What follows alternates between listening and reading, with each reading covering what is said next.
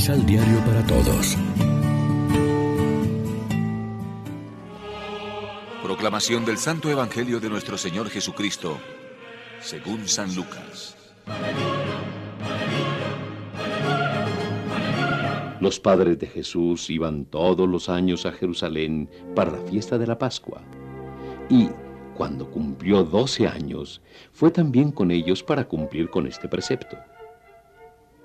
Al terminar los días de la fiesta, mientras ellos regresaban, el niño Jesús se quedó en Jerusalén sin que José lo supiera, ni tampoco su madre. Creyendo que se hallaba en el grupo de los que partían, caminaron todo un día y después se pusieron a buscarlo entre todos sus parientes y conocidos.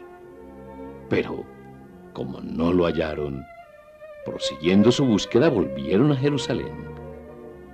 Después de tres días lo hallaron en el templo sentado en medio de maestros de la ley, escuchándolos y haciéndoles preguntas. Todos los que le oían quedaban asombrados de su inteligencia y de sus respuestas. Al encontrarlo, se emocionaron mucho y, su madre le dijo, Hijo, ¿por qué te has portado así? Tu padre y yo te hemos buscado muy preocupados. Él les contestó. ¿Y por qué me buscaban? ¿No saben que tengo que estar donde mi padre? Pero ellos no comprendieron lo que les acababa de decir. Volvió con ellos a Nazaret, donde vivió obedeciéndoles. Su madre guardaba fielmente en su corazón todos estos recuerdos. Mientras tanto, Jesús crecía en sabiduría en edad y en gracia, tanto para Dios como para los hombres. Lección Divina Amigos, ¿qué tal? En este domingo 26 de diciembre celebramos la fiesta de la Sagrada Familia y como siempre lo hacemos de la mano del pan de la palabra. El programa que aparece en los textos de esta fiesta vale para todas las familias, para las comunidades religiosas, para las parroquias, para la humanidad entera. Nos irían bastante mejor las cosas si en verdad los hijos cuidaran de sus padres, siguiendo los consejos del Sirácida, y si en nuestras relaciones con los demás vistiéramos ese uniforme del que habla el apóstol Pablo, misericordia, bondad, humildad, dulzura, comprensión, amor, capacidad de perdón. Los consejos de Pablo parecen pensados para nosotros. Perdónense cuando alguno tenga quejas contra otro, que la paz de Cristo actúe de árbitro en su corazón y por encima de todo, el amor que es el ceñidor de la unidad consumada. La fiesta de hoy no nos da soluciones técnicas y económicas para la vida familiar o social, pero nos ofrece las claves más profundas, humanas y cristianas de esta convivencia. Habrán cambiado las condiciones sociales y el modo de relacionarse padres e hijos en comparación con las que describía el libro del Sirácida o el mismo Pablo en su tiempo. Ahora, por ejemplo, se tienen mucho más en cuenta los derechos de cada persona y el diálogo. Pero los principios y los valores principales siguen ahí. El respeto mutuo, el amor, la solidaridad, la tolerancia, la ayuda mutua. De Jesús, cuando volvió a Nazaret, se dice explícitamente, y siguió sujeto a su autoridad. Este programa de vida familiar y comunitaria no es nada fácil.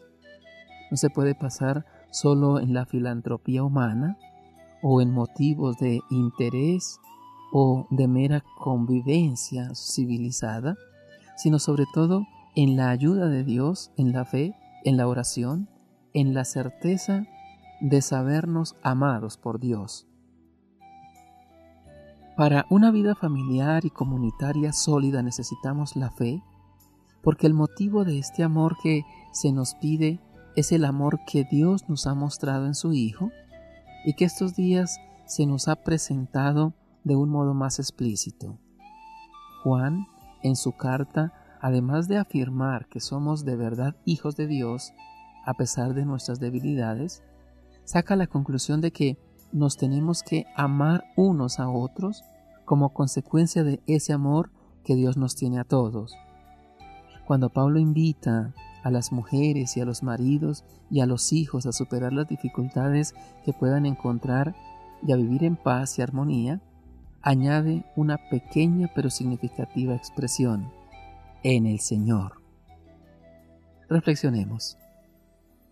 ¿Cómo estás viviendo en tu hogar y en tu comunidad el año de la familia, Amor y Leticia, convocado por el Papa Francisco? Oremos juntos.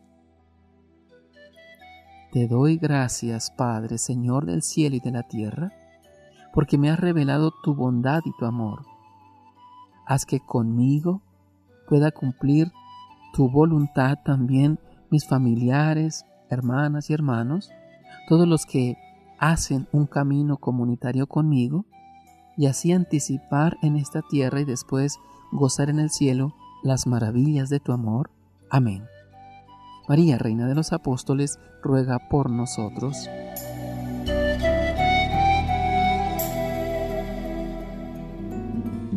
Complementa los ocho pasos de la Alexio Divina adquiriendo el emisal Pan de la Palabra en Librería San Pablo o distribuidores. Más información www.sanpablo.co Pan de la Palabra. La reflexión.